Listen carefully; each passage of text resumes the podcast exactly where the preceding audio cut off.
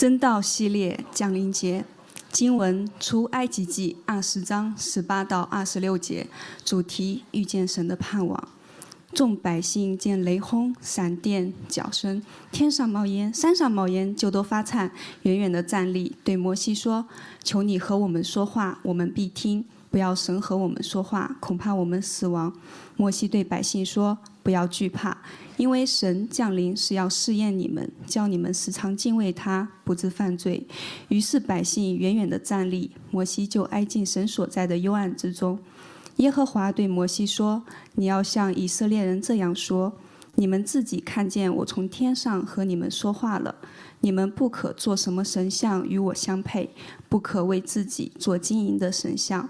你要为我筑土坛，在上面以牛羊行为燔祭和平安祭。凡记下我名的地方，我必我必到那里赐福给你。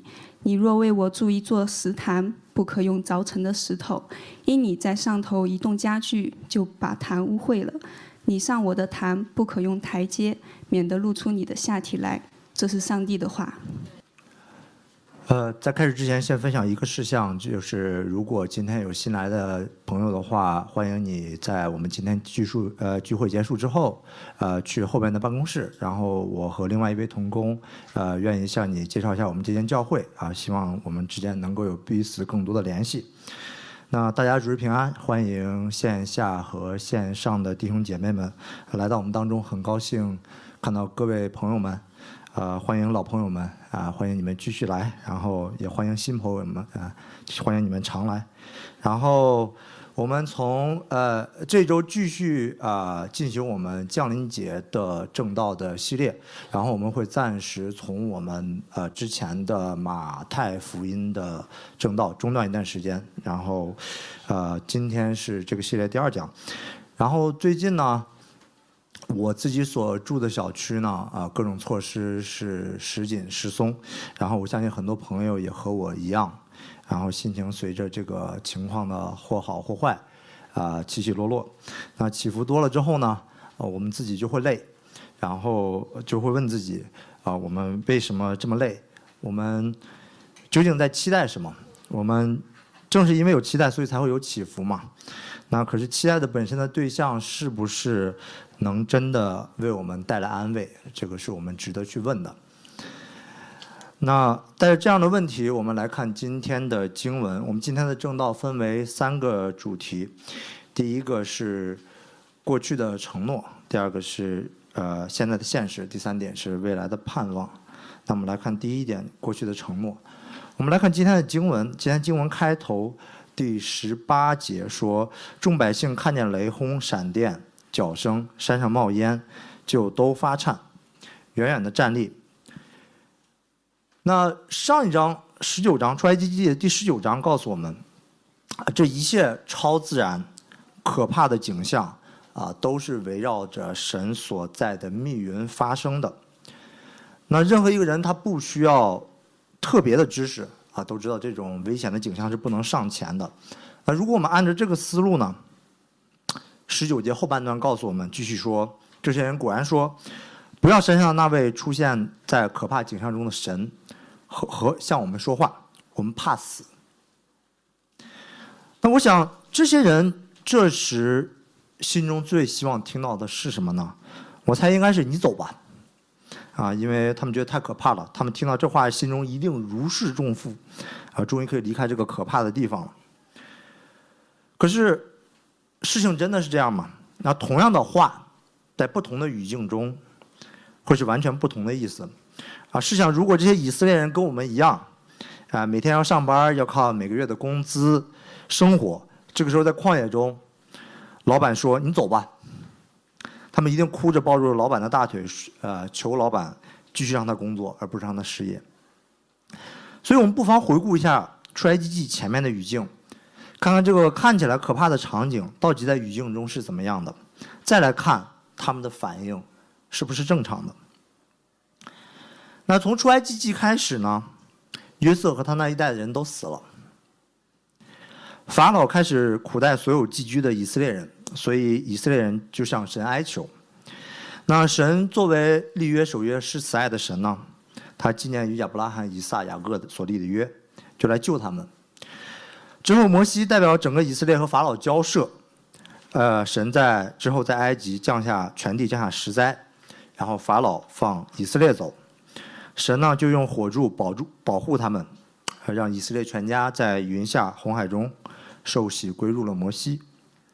同时，法老的军队葬身于此。那紧接着，在战胜了法老的军队之后呢，在出埃及记的第十五章，摩西用诗歌歌颂了神整个带领以色列民出埃及记的过程。那呃，如果你可以翻到第十五章，可以看到在诗歌的结尾，第十五章的第十七节到第十八节，摩西在陈述完这整个救赎的过程之后呢。他做了一件非常特殊的事情。他说完这个描述完这个过程之后，他说出了神救赎他们的目的是什么，或者说，呃，是整个救赎的高峰与总结。那这个高峰与总结是什么呢？或者这个目的是什么呢？就是神要让他所救赎的百姓继承神的产业。然后不知道大家注意到没有？注意，不是神分出来一部分产业给他的子民继承。而是神整个的产业要交给他的子民继承，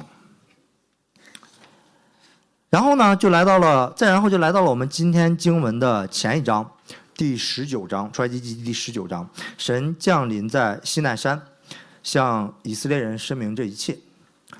第五到六节呢，神先对以色列人重申说：“你们是属我的子民啊，并且要继承我有的权地。”继续说，要归我做祭司的国度为圣洁的国民。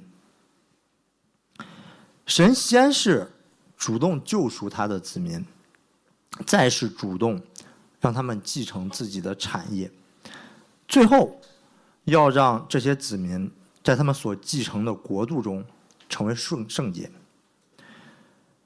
那在神颁布完这一切之后呢，才是我们今天读到的第二十章，在我们紧接着的上文。神先颁布十诫，大家可以翻回二十章。神先颁布了十诫，十诫的历历史序言就是第二节说：“我是耶和华你的神，曾将你从埃及为奴之家领出来。”那这一句话呢，概括了我前面所说的十九章所有的内容，就是神把以色列整个以色列，呃，从埃及为奴之家救出来。那当神完成了这样一个救赎的举动之后呢，开始用。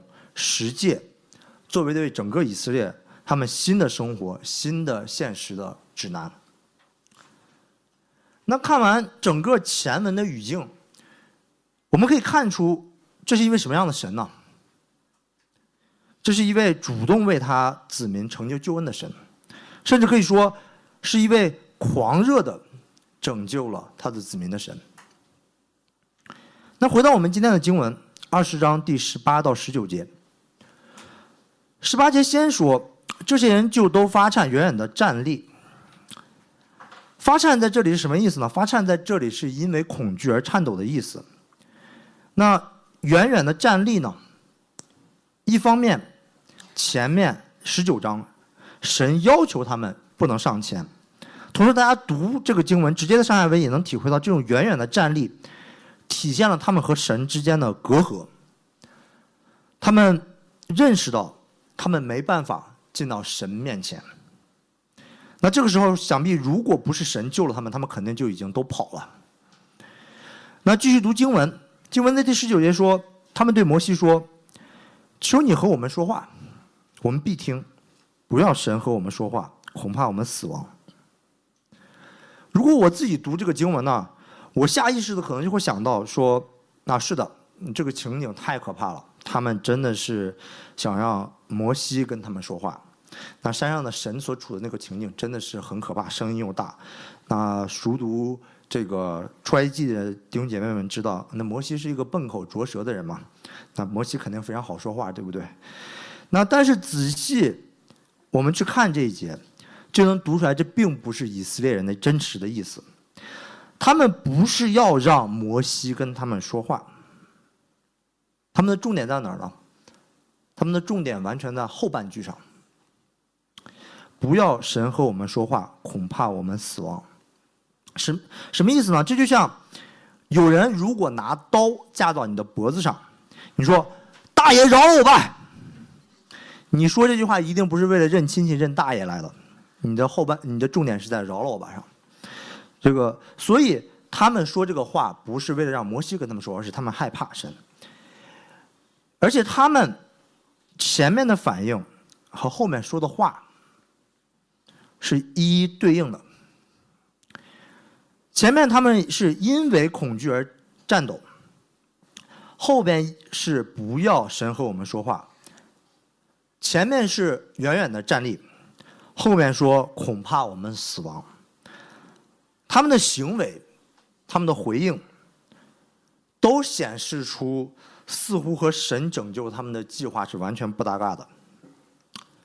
似乎他们既不认识。这位拯救他们的神，也不知道神为他们做了什么，更不知道神救了他们未来要做什么。容我举个例子，帮大家理解一下以色列人这个时候这个状态。那我非常喜欢逗小朋友。那假如有一天呢，我见到了一位小朋友非常可爱，啊，心情就非常的好。于是呢。这小朋友太可爱，我心情非常好。于是我突然决定把我在上海价值两千万的房产送给这位小朋友。然后呢，我就拿起我的房产证，冲到这位小朋友旁边，说：“走，跟我去办房产证转让去。我把我的房产转到你的名下。”这时候，小朋友的反应，正常小朋友反应会是什么呢？一个正常的小朋友一定会吓得回到他父母身边，对不对？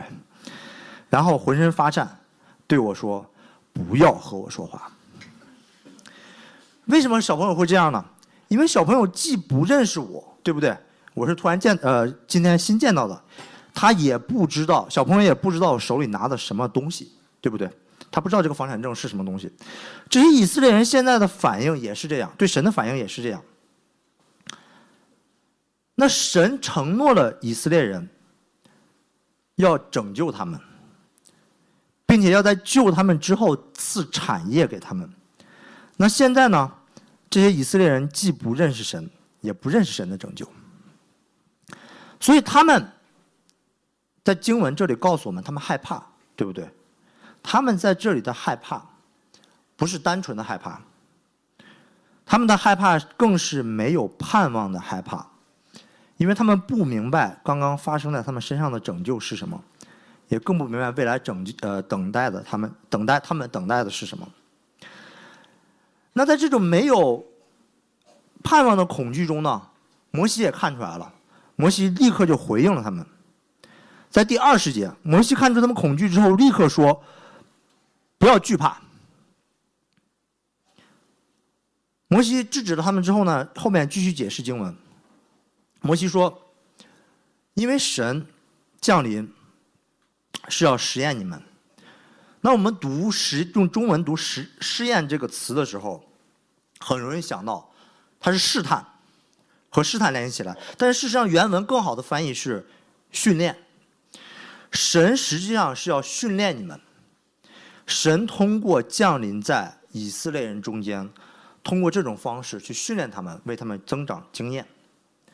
那训练的结果是什么呢？摩西继续说。叫你们时常敬畏他，不致犯罪。我们先停在这里。前面摩西告诉他们说不要惧怕，后面又说敬畏。我们仔细稍微想一下，这两个词是不是听起来差别不大？就是我。我不让你这么做，但是又让你怎么做？这两个词好像听起来差不多，所以我们要看这两个词具体的区别是什么。这两个词确实有很多语义上的重复，但是这两个词所用在的语境和它体现的意义是截然不同的。前面摩西第一次对以色列人说“不要惧怕”的“惧怕”，这同一个词类似的用法，第一次是出现在创世纪第三章第十节。我为大家念。亚当说：“我在园中听见你的声音，我就害怕。”这是人犯罪之后面对神的愧疚，是要躲藏起来、躲藏起来的惧怕，是在埃及为奴之家的惧怕。所以摩西第一次对他们说不要惧怕，不仅仅是在纠正他们的行为，更是在提醒这些以色列人，他们已经出了埃及，你们的心不要在神面前，不要像在像面对法老一样，好像面对神要被审判，你们是蒙神拯救的子民。那后边的敬畏呢？敬畏这里中文为我们翻译成了一个词，实际上是两个词。翻出来的大概的意思呢是，让你们拥有或者让你们成为那个对神尊敬、敬仰神的人。这一个词其实是两个词。这种拥有对神尊敬态度的人，才是被神从埃及救出来的状态。并且不治犯罪，这个短语也说明了，不要再像一个没有蒙神拯救的人了。那敬畏这个词呢，在旧约其他几处地方呢，也是类似的语境。我只举一处，我为大家念一处，在诗篇的第五篇的第七节。至于我，我必凭丰你丰盛的慈爱进入你的居所，我必存敬畏你的心，向你的圣殿下拜。所以，这个特别的敬畏不是害怕，这个特别的敬畏总是和对神的敬拜联系在一起的，不是嗯背对神的逃跑，像亚当犯罪了一样，而是面对神的敬拜，这才是真正出了埃及的样式。那今天前两节的经文，以色列人害怕神。他们不了解神过去的承诺是什么，他们也不清楚的认识这位神，对前面的道路更是毫无盼望，所以他们人出了埃及，却表现的像没有出埃及。所以我们来看今天正道的第二点，他们如何在没有盼望的情况下，面对现在的现实。那我们来看，继续来看经文，经文的第二十一节。经文二十一节说：“于是百姓远远的站立，摩西就挨近神所在的幽暗之中。”当摩西说完这一切之后呢，百姓依旧远远的站立。摩西回到神面前，继续与神说话。这就是以色列人现在所面临的现实，而且。我们稍微看一下下文，就能立刻发现，似乎现实并没有多少改变。发现没有？前面十八节说百姓远远的站立，现在二十一节告诉我们这件事确实是发生在摩西说完话之后。经文说“于是”这个词，“于是”也可以翻译成“然后”。远百姓远远的站立，十八节百姓远远的站立，二十一节百姓远远的站立。摩西说的非常对，但是。百姓没有改变，改变的只有什么呢？改变只有摩西身处的位置，摩西又回到了山上，百姓还是原样。那既然改变的只有摩西呢，我们就先来看摩西，然后再通过摩西来看以色列人的现状。在我们今天的第二十章，还有前面的第十九章，当然还有圣经的其他书卷中。摩西这个人，我不知道大家注意过没有？摩西这个人所有的行为都是一致的。我给大家找一下，我就为大家念。比如说，在我们今天的的前呃前面一章《出埃及记》第十九章，我给大家念一下。十九章三节，摩西到神那里，耶和华从山上呼唤他说。然后到第七章呃第七节啊说，摩西去招了民间的长老来。将耶和华所吩咐他的话都在他们面前陈明。第八节继续说，百姓都同声回答说：“凡耶和华所说的，我们都要遵行。”摩西就将百姓的话回复耶和华。那在第二十章，我们今天读读的第二十章，摩西也是遵行了同样的行为模式。前面摩西从神领受了十诫，然后与这些人对话，对完话之后。摩西继续回到神面前与神对话，所以你们发现摩西的行为的规律没有？摩西行为一直非常一致。摩西从来都是被神召上去，把神的话带给百姓，百姓再对神说话，摩西再把百姓的话带回去。那这种职业呢，我们今天叫什么呢？叫中年人。如果你今天还在找工作呢，啊，这种特别的中年人还有另外一个名字，就叫 HR。问题是呢，圣经并不是随随便便给了我们一个两千年前叫摩西的希伯来人，更没有随随便便给他一个安一个身份。我们来看摩西的身份到底有什么特殊的地方？摩西在这里经文体现了他两个特殊的身份。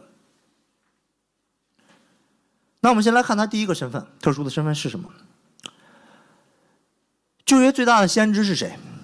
是摩西。我替大家答出来。那大家可能想到说，啊，之所以是摩西，是因为他施行过最大的神迹，开红海嘛。那这个先知就好像内功越强，神迹越大，等级也越高。啊，不是的，啊，这个是完全错的。啊，第一，先知的神迹呢，并不是靠自己行的。那第二呢，先知这个职分。呃，不是为了施神呃施神迹而存在，它是为了传达神的旨意而存在的。那我们要从圣经的角度来看，圣经是怎么说的？摩西之所以是最大的先知，是因为神亲自说了。这有很多处经文，我只是为大家引一处，在民数记民数记第十二章，如果圣经可以翻到第民数记第十二章，民数记第十二章，呃，语境大概就是米利安和亚伦嫉妒。神亲自对摩西说话，所以神就召米利安、亚伦、摩西到了会幕前，要对他们说话。民数记十二章第六节，耶和华说：“你们且听我的话，你们中间若有先知，我耶和华必在异象中向他显现，在梦中与他说话。我的仆人摩西不是这样，他是在我全家尽中的，我要与他面对面说话，乃是明说。”不用谜语，并且他必见我的形象。那摩西之后，如果我们去读旧约圣经，摩西之后所有的先知，神都是借着意象在梦中跟他们说话的，并且从来不是明说。意用意象在梦中说话，听起来就不是明说，对不对？那包括哪怕跟摩西同一个时代、等级非常高的米利亚和亚伦。经文在这个是下文也告诉我们，神是隔着云柱和他们说话，神不并不直接和他们说话，神只对摩西面对面，并且所有的事情都是明说的。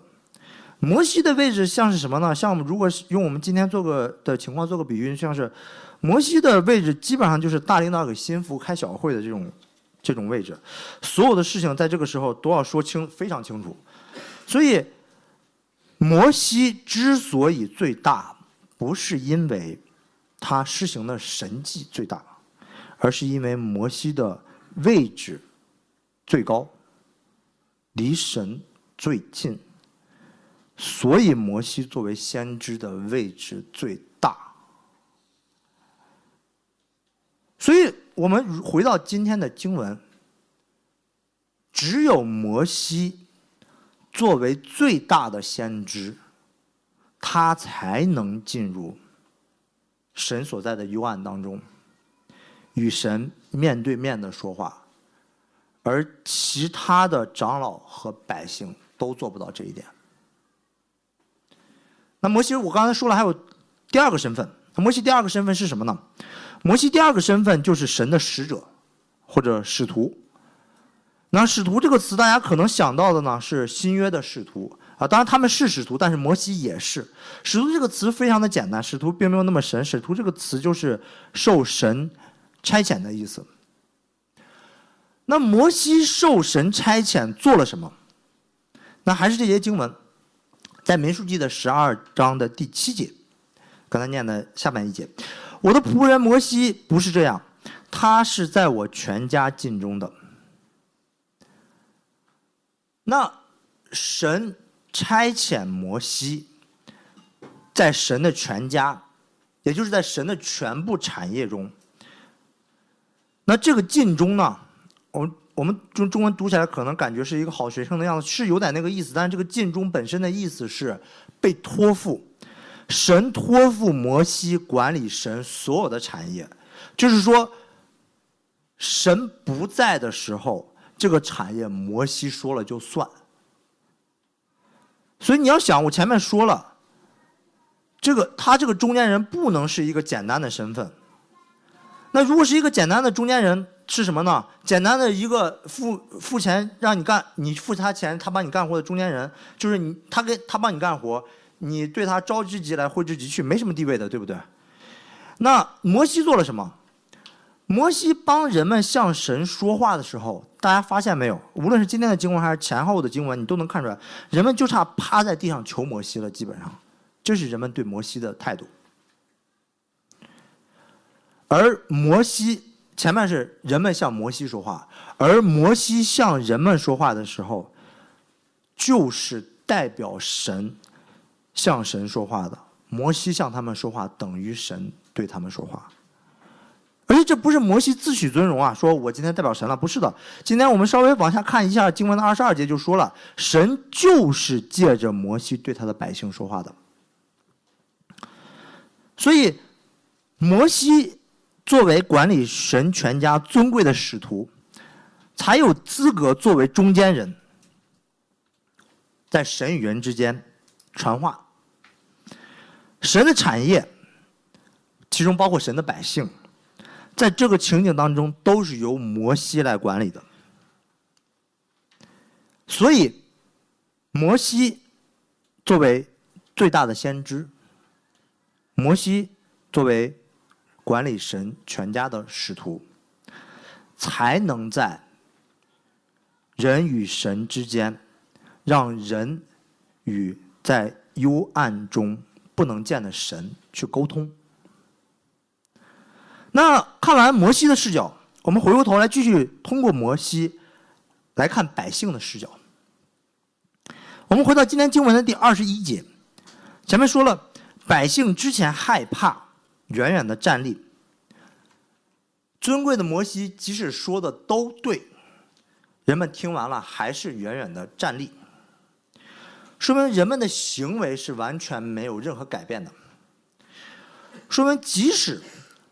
重要摩如摩西，尊贵如摩西，与神亲近如摩西，人们还是不能通过摩西直接见到神，与神沟通。那如果大家想，人们要完全明白神的心意，认识这位神，不再迷茫也害怕，那他就需要解决下面一系列的问题。那第一呢？第一个是在经文的前面一点，经文的前面十九章说了，如果百姓想靠近山去接近这个神呢，他们需要洁净自己，不能被玷污，就是他们需要一直是洁净的状态才能亲近神，这是他们自己的一个状态。那第二呢？我们最直接的想，最大胆的想，这些百姓如果想解决这个问题，他们如果要是全部都有摩西的身份。是不是问题就直接解决一多半了？因为只有摩西面对面的和神说话，以色列人如果能够面对面的说，那他们多半也就认识神，也就能明白神的心意，不再迷茫与害怕了，对不对？但是为什么你刚才注意到没有？我说为什么是一多半不是全部呢？回看第十九章，摩西虽然这个身份很棒，他和神的关系非常的近，但是摩西有一个小小的瑕疵。在这个这个关系中有一个小小的瑕疵，就是如果摩西想见神，我们回看第十九章，如果摩西想见神，连摩西都要神招他了，他才能来到神面前。那剩下一小半的问题就是，那最好呢？如果想面对面见神呢，最好是连神都不用招他们，他们能够随时来到神面前。那第三个呢，就是他们要有摩西的身份。对吧？他们就是要像摩西一样被指派管理神全部产业的这种尊贵的身份，啊，这个管理的身份是一个非常尊贵的身份。那要满足这三个条件，大家稍微想一下。现在谁是最大的障碍？现在摩西本身就是最大的障碍了。为什么？因为如果摩西，我说了，他神指定了他是摩摩指定摩西作为最大的先知，那就意味着没有比这等级更高的先知了。既然摩西是作为管理神全部产业的使徒一把手，那剩下所有的人最多只能做摩西的二把手了，对不对？并且呢，摩西，而且还有一个非常大的问题，就是摩西是不管以色列人洁净不洁净这个问题的，这是你自己找祭司的问题。所以神要救他们，救这些以色列人，就一定不能通过摩西救他们，因为摩西不能满足我刚才说的这三个条件。神要救他们，一定是满足上面三个条件的人，并且一个一定是一个。不在摩西的等次，但是又完全超过摩西等次的人，就是耶稣。而且耶稣最好的点在于，他不但救这些旧约的基督徒，他也救我们这些活在新约时代的基督徒。耶稣一次为我们所有人被定十字架，献上了永远的赎罪祭和挽回祭，永远的洗净了我们罪恶的污秽。耶稣也成为那位终极的先知。一次性的拯救我们所有人，并传达了神救我们所有人的旨意，并用他的身体铺成了路，能让我们面对面，随时来到神面前，向神求怜悯得恩惠。耶稣也认同我们这些相信他的人为他的弟兄姐妹，让我们同为神的子嗣，共同承受神的产业，并且不再像摩西一样作为受尊重的。仆人，乃是作为神全部产业真正的主人。所以弟兄姐妹们，我们蒙神呼召，不是像这些以色列人一样，得门拯救之后却不认识这位神，也不清楚这位神的心意。我们要像蒙神出来的儿女一样，认识神，认识他的救恩。最关键的是明白他。给我们的盼望，是让我们在将来继承他全部的产业。那既然说到盼望和产业，我们来看今天正道的第三点，也是最后一点，未来的盼望。经文二十二节，耶和华对摩西说：“你要像以色列人这样说：你们自己看见我从天上和你们说话了，你们不可做什么神像，与我相配，不可为自己做金银的神像。”你要为我筑土坛，在上面以牛羊献为燔祭和平安祭。凡记下我名的地方，我必到那里赐福给你。你若为我筑一座石坛，不可用凿成的石头，因你在上面移动家具，就把坛污秽了。你上我的坛，不可用台阶，免得露出你的下体来。那到了今天经文的第二十二节。神终于开始对摩西颁布律例典章了。在第二十二节、二十三节，神禁止他们雕刻任何的神像。那这些经文呢，也在回应上面神颁布十诫的第二条诫命。事实上，如果大家从创世纪读到出埃及记，连贯的读下来的话，就会发现这条诫命除了反映出神本身的属性之外，还针对当时以色列人。很多人信仰不纯正的现实，敬拜别神，一方面会惹动神的怒气，另一方面败坏了他们分别出来做属神国度子民的身份。但是我们继续往下读今天的经文，到了第二十四节到二十六节，事情就变得不那么容易了。二十四节筑土坛与翻祭和平安祭的条例。二十五节主石坛的条例，二十六节献祭的时候条例。那我们怎么能知道这跟我们未来的盼望有什么关系呢？要看语境。啊，读经文一定要看语境。我建议大家把这句话都写在自己的心板上。神颁布完十诫之后呢，第一件事情呢，就是颁布了献祭的条例。那神是有逻辑的神，所有这些条例呢，也都不是被随便记录下来的。那哪件事最重要呢？一般第一件事情是最重要的，最重要的事情要先告诉你。神在以色列人开始出了埃及之后得救的生活中呢，第一件事要说的也是最重要的，就是献祭。而前面一章十九章的第六节，神也已经显明他的旨意，就你们做祭司的国度。而祭司在这时负责的就是献祭，而献祭指向的就是敬拜。献祭是敬拜。最后回到大的出埃及记的语境。神作为以色列人的王，王在救赎救了他的从属之后，会要求他应得的他的从属对他的尊重与敬拜。然后我们继续来看，通过这件事，神救以色列人，在这时对以色列人显明的是什么计划？在经文上面我说过，第二十节的时候，摩西说神要训练他们，让他们增长经验。后面又说要尊敬他，并且这个尊敬是和敬拜紧密的联系在一起的。最后还说不致犯罪。而增长经验和敬拜，就首先和二十二节到二十六节联系在了一起。增长经验为何和敬拜联系到了一起呢？我们要看语境，神对这些百姓说话的时候，在西奈山。十九章告诉我们，他们在西奈山。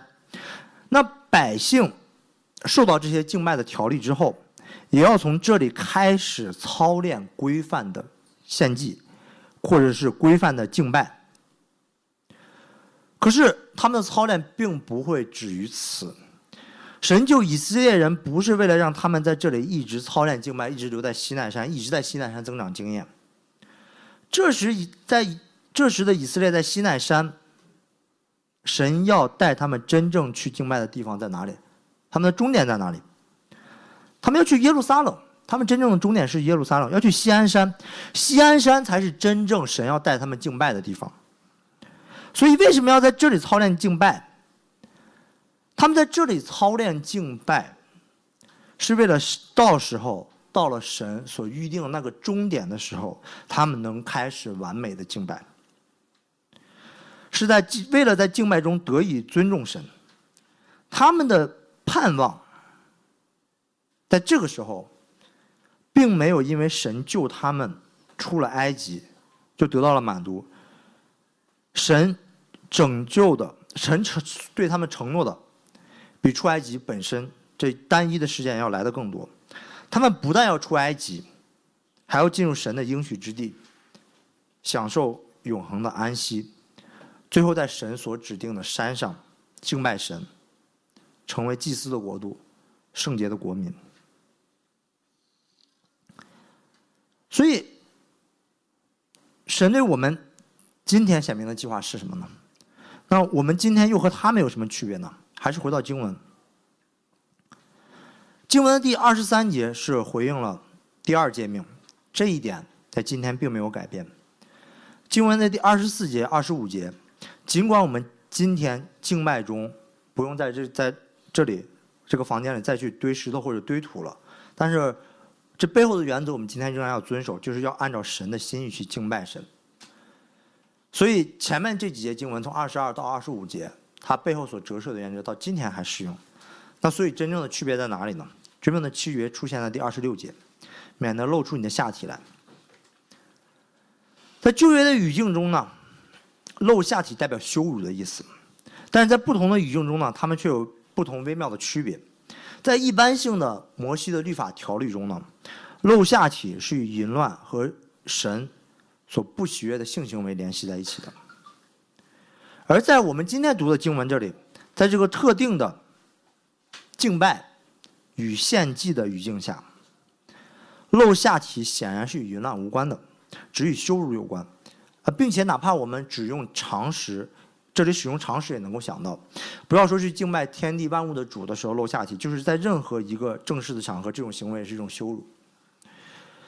当神在颁布这个条例的时候，尽管整个目的是指向了西安山，但大家发现没有，这整个条例仍然是有一些约束、有一些缺憾的。在这个献祭的条例下，以色列人尽管是在真实的敬拜神，有缺憾并不代表是假的，有缺憾也可以是真的。他们在真实的敬拜神，但是他们却还是却不能完全的来到神面前来。这个不能露下体的条例，它缺憾了哪个方面呢？他这两个方面，一个是他们以色列人在真实的敬拜神的同时，他们时刻心中要警醒着，这有一条线不能碰，这有一个特定的敬拜的条例不能碰。这样一种带着特定的条例，不能让人去全心全意的敬拜，会让人不是想到那未来要去西西安山完美的敬拜，而是恰恰让人回想到在西奈山那个隔着摩西才能敬拜到神的情景。所以，它指向的不是未来的完美敬拜，而是指向过去那个不完美的敬拜。而且更关键的是，有这一个条例也就罢了。无非就是要多分一点心，这仍然是有像有一个完美敬拜的样式。更关键的是，事实上我们知道，我们如果看旧约语境，这种敬拜、这种屈辱，是和罪和愧疚紧密在联系在一起的。而旧约告诉我们，来进来敬拜的人当中，往往是带着罪和愧疚来着。也就这些人，如果来敬拜之前，如果没有祭司洁净他们，他们就不能来了。如此。拥有如此多不完美和限制的敬拜，势必指向的是将来会有一个更完美、真正属于西安山的敬拜。而耶稣基督为我们洗去我们的罪与亏欠，让我们能有一颗清洁的心。这是他的意，让我们面对面的去敬拜神。弟兄姐妹们，我不知道你们有没有想过。在我们得救之后，不但是我们每个人个人披戴了耶稣基督的义，我们集体的敬拜也是，因为我们集体的敬拜期待了耶稣基督的义，神才会接纳我们所在这里今天进行的敬拜，并且既然我告诉大家，借着耶稣基督。我们拥有了这样一个完美的敬拜的身份，那我们今天来到的就不是西奈山。我不知道大家怎么想，每天来到这里敬拜是怎么样的？可能大家在忙碌一周之后来到这里，可能想就是每天早上要开车或者坐地铁，然后再坐电梯，然后来到这里。这里其实，呃，基本上就是一个水泥盒子，啊，呃，我们在这里偷偷的敬拜。那今天经文告诉我们，想告诉我们是什么呢？我们今天在这里敬拜，不是躲在一个水泥盒子里偷偷的敬拜。我们今天在这里敬拜，就好像这在天花板完全不存在一样，上面直接通到的是天上的耶路撒冷，众天使天君，所有得救的圣徒，天父和坐在天父右手边的耶稣基督，都在上面直接看到我们今天在这里的敬拜。今天我们在这里敬拜。已经没有摩西的阻隔，没有黑暗的阻隔，甚至没有罪的阻隔，因为我们都是披戴着耶稣基督的义，完全的没有隔阂的，来面对面的直接敬拜神。而且我们今天的敬拜，同样也比旧约的敬拜更为超越。当时以色列人，他们的盼望最终实现在哪里？他们要怎么实现呢？他们最终如果想要实现的话，他们要先进迦南地，到达耶路撒冷，去西安山上敬拜。这确实是神对他们当时真实的旨意，但是这却不是神对他们终极的旨意。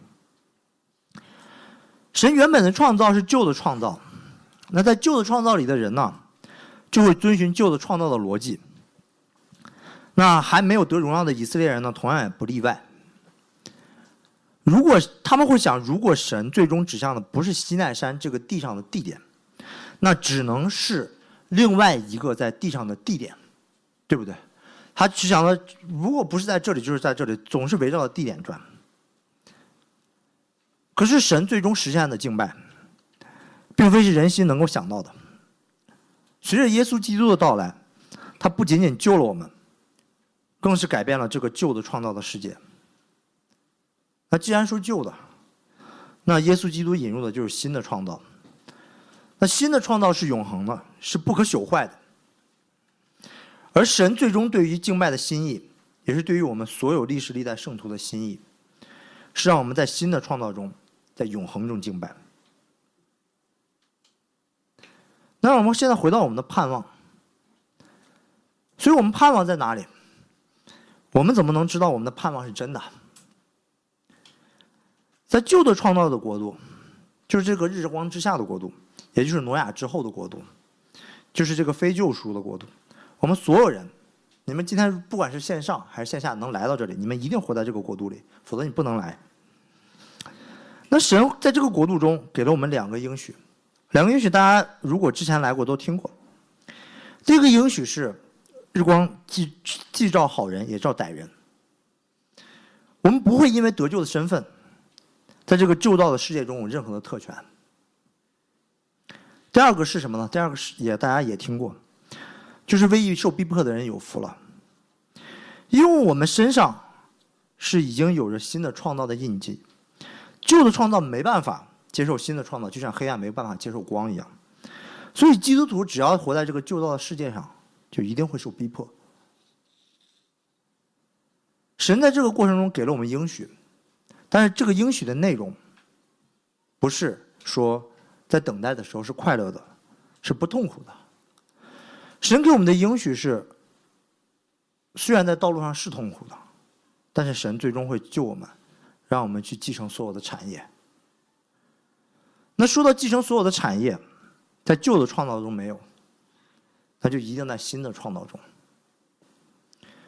新的创造的国度。在现在的时代是超自然的，是救赎性的，是历史历代所有圣徒所共同享有的，是在现在这个时代和这个非救赎的国度在地上和他一起并存的。只是在将来耶稣第二次再来的时候，旧的创造的国度会被完全的抹去，而新的创造的国度将会永远长存。而到那个时候，我们所有的圣徒要与耶稣基督一同作王。继承这个新的创造的国度，参加到那场万国万民在其中的永恒的敬拜当中，这是神为我们所预备的产业。而在此之前，我们还是要活在这个世上，同时作为两个国度的居民，体验两个国度之间的拉扯。在这个过程中，凭借盼望走下去，直到我们在新天新地敬拜，完全继承产业知识。所以你怎么知道这盼望是真的？因为我们今天活在旷野中，体会到来自旧的创造的磨难是真的。我们同样作为救赎国度的国民，在静脉中品尝到新的创造的滋味也是真的，而在未来完全新的创造中的荣耀也是真的。所以今天来参加静脉的弟兄姐妹们。天国的王今天招我们来到宇宙的中心，让我们来预尝末世的敬拜的滋味。他也不会让我们带着不安而走。天国的王一直坐在天父的右手边，为我们代求，和我们平安，让我们对于天上敬拜的盼望，战胜对于地上国度磨难的恐惧。现在。天国的王差你去，给我们信心与平安，让我们既活在日光之下的国度中，凭借他的信实的供应度过起伏，又活在救赎的国度当中，平安敬虔的度日，满怀盼望，期待天国完全的降临。我们一起来做一个结束的祷告。亲爱的天父。感谢你借着耶稣基督救我们，把我们放进你爱子的国度当中。求你坚固我们的信心，让我们专心仰望我们的救主耶稣基督，我们的救恩的起始者与完成者。求你在这个动荡的时代给我们盼望，让我们看到你是国度救赎计划的起始者，也是完成者。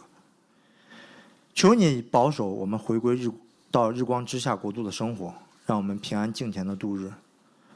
祷告是奉我主耶稣基督的名求，阿门。